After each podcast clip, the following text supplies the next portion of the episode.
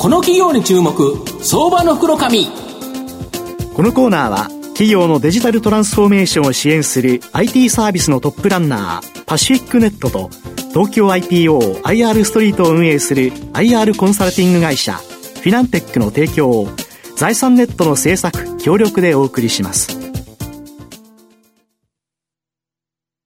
ここからは、相場の福の神、財産ネット企業調査部長、藤本信之さんとともにお送りいたします。藤本さん、こんにちは。毎度、相場の福の神こと、藤本でございます。まあ、この番組、まあ、数多くの社長さん来られてるんですけど、やはり男性の方が圧倒的に多いという中で、今日は久しぶりの女性社長。しかも、お名前がですね、恵美子さんで、なんと岸田さんとダブル恵美子というですね、すねなんか漫才師のような、何話の漫才師のようなっていう形なんですが、まあ、今日ご紹介させていただきたいと思います。今日ご紹介させていただきますのが、証券コード4248東証一部上場、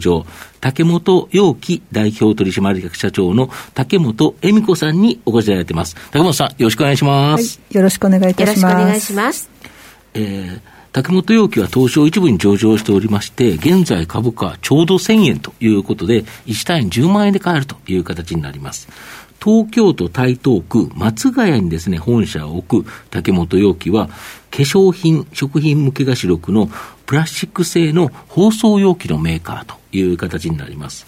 で、竹本社長、同業のですね、プラスチック製の包装容器では、金型を所有せずですね、要は製造だけを取り扱うような会社が多いそうなんですけど、はい、御社では自社開発した金型を多数所有していて、これ納期が短いことでお客さんに非常に喜ばれてる。これどういう感じなんですか？そうですね、あの容器作るときって金型が必要になるんですが、うんね、あの金型作るのにかなり時間かかるので、うん。まあ、当社ではお金もかかりますし、そうですね、まあ、当社ではあの3500型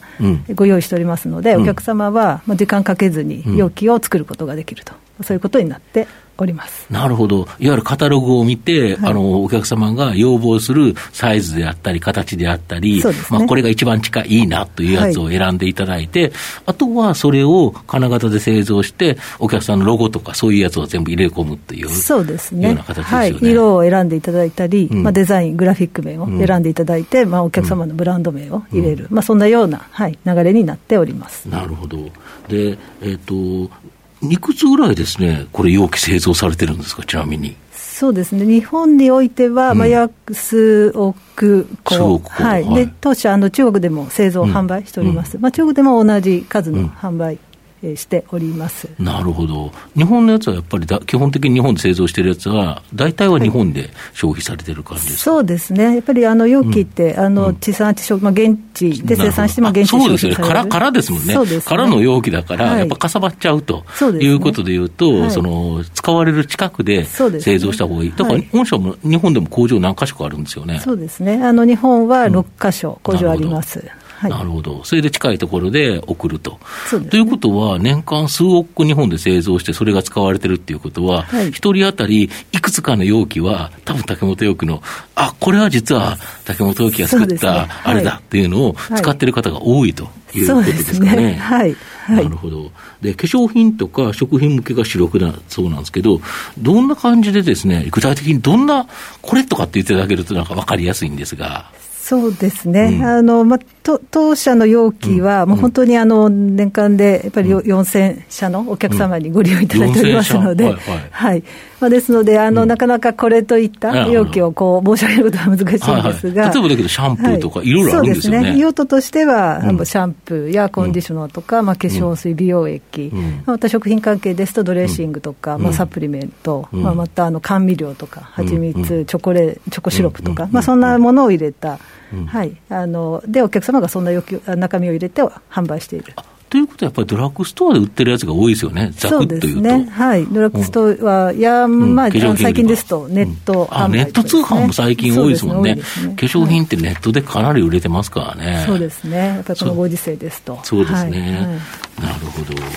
で、えっ、と、世界ではですね、その海洋投棄プラスチック問題、これを背景として、やはりプラスチック容器への規制、これが強まってると思うんですけど、御社では生分解性、生分解性プラスチックの利用開発など、30年ほど前からしていて、まあ、世界基準に合わせたですね、いわゆるサステナビリティな、まあ、発展に貢献する容器開発、これを継続的に続けられて、どんな容器があるんですか？そうですね、あの1991年、うん、まあ、30年前ですね、うん、に当時、えーと、ホテル、うん、えー、確か九州の方の、うん。まあ、有名なホテルで採用された、うん、まあ、中にシャンプーを入れる容器として、まあ、成分化性樹脂使われました、まあ、残念ながらあの今現在は廃盤となっておりますが、まあ、その後も、まあ、あの例えば10年前とかリサイクルペットを使った、まあ、容器開発したり、やっぱりお客様の声に基づいて、うん、はい、そんな容器を作って、まあ、商品化していただいております、うん、なるほど、やはり環境に優しい、やっぱり環境を無視して経営はできないから、はい、やはりそのサステナビリティとか環境とか SDGs、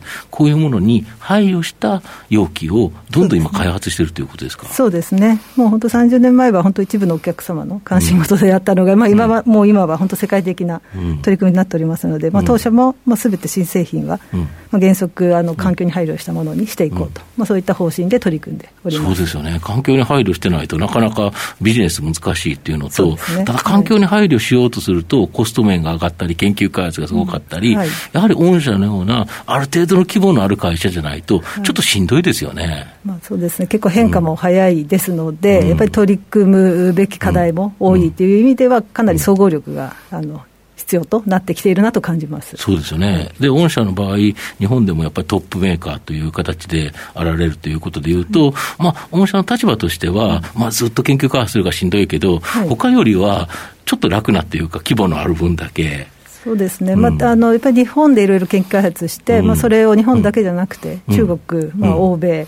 まあ、そしてインド、東南アジア、まあ、そういった意味でこう展開できるっていう意味では、はい、日本だけですべて、あの展開する必要がないという意味では、はい、良いかと思います。で日本では、この茨城、埼玉、富山、北海道、岡山にですね、製造拠点を持って、まあ、さらなるシェアアップで、まあ、安定成長を目指して、中国、インドに生産拠点、オランダ、アメリカ、タイに現地法人を抱えるなど、グローバルな事業化を行って、まあ、海外事業で大きな成長、これを目指されているとか。そうですね、うん、はい、当社の中国にはもう約25年ぐらい前から、うんえーとまあ、工場を持って現地で、現地のお客様に販売してきました、やっぱ中国はもう中期的にも、まあ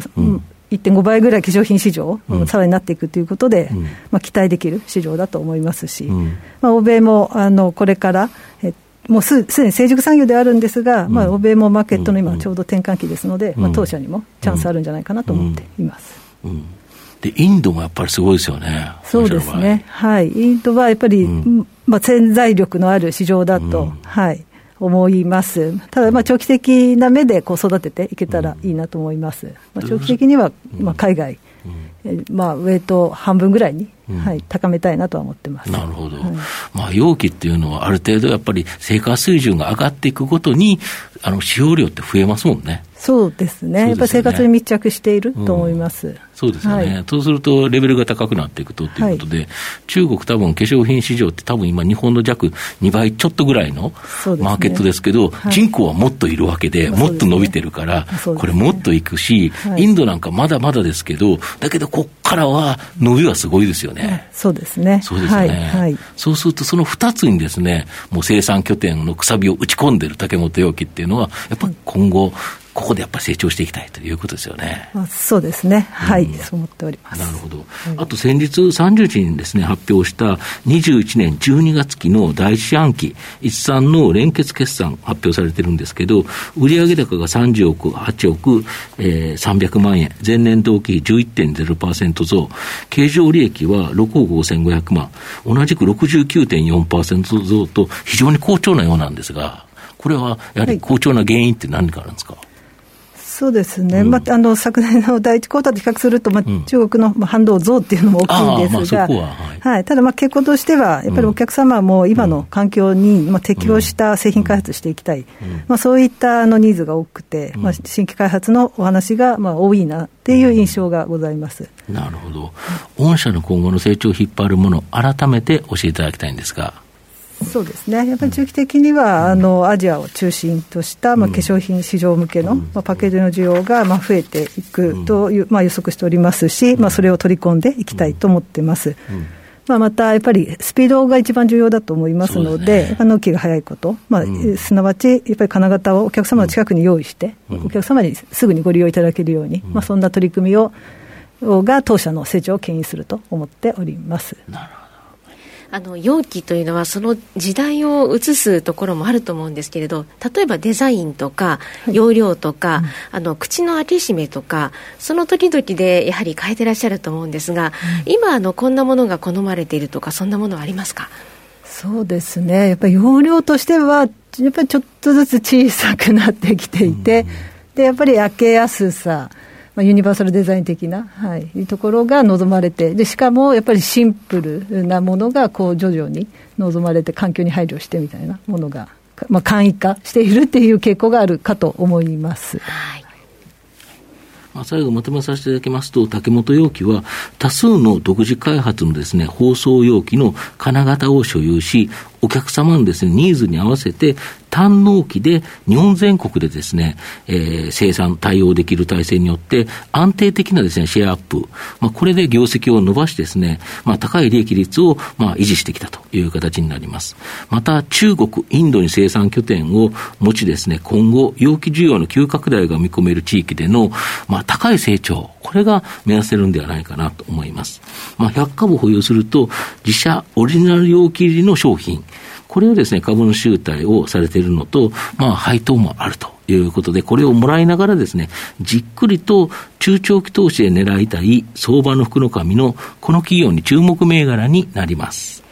今日は証券コード4248東証一部上場竹本容器代表取締役社長の竹本恵美子さんにお越しいただきました。竹本さんどうもありがとうございました。ありがとうございました。藤本さん今日もありがとうございました。どうもありがとうございました。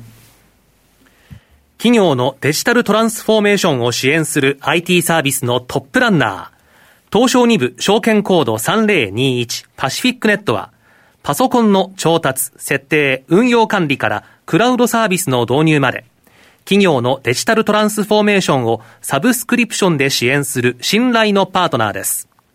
取引実績1万社を超える IT サービス企業、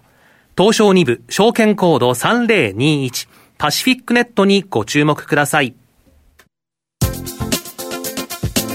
この企業に注目、相場の袋紙。このコーナーは企業のデジタルトランスフォーメーションを支援する IT サービスのトップランナー、パシフィックネットと東京 IPO、IR ストリートを運営する IR コンサルティング会社、フィナンテックの提供を財産ネットの制作協力でお送りしました。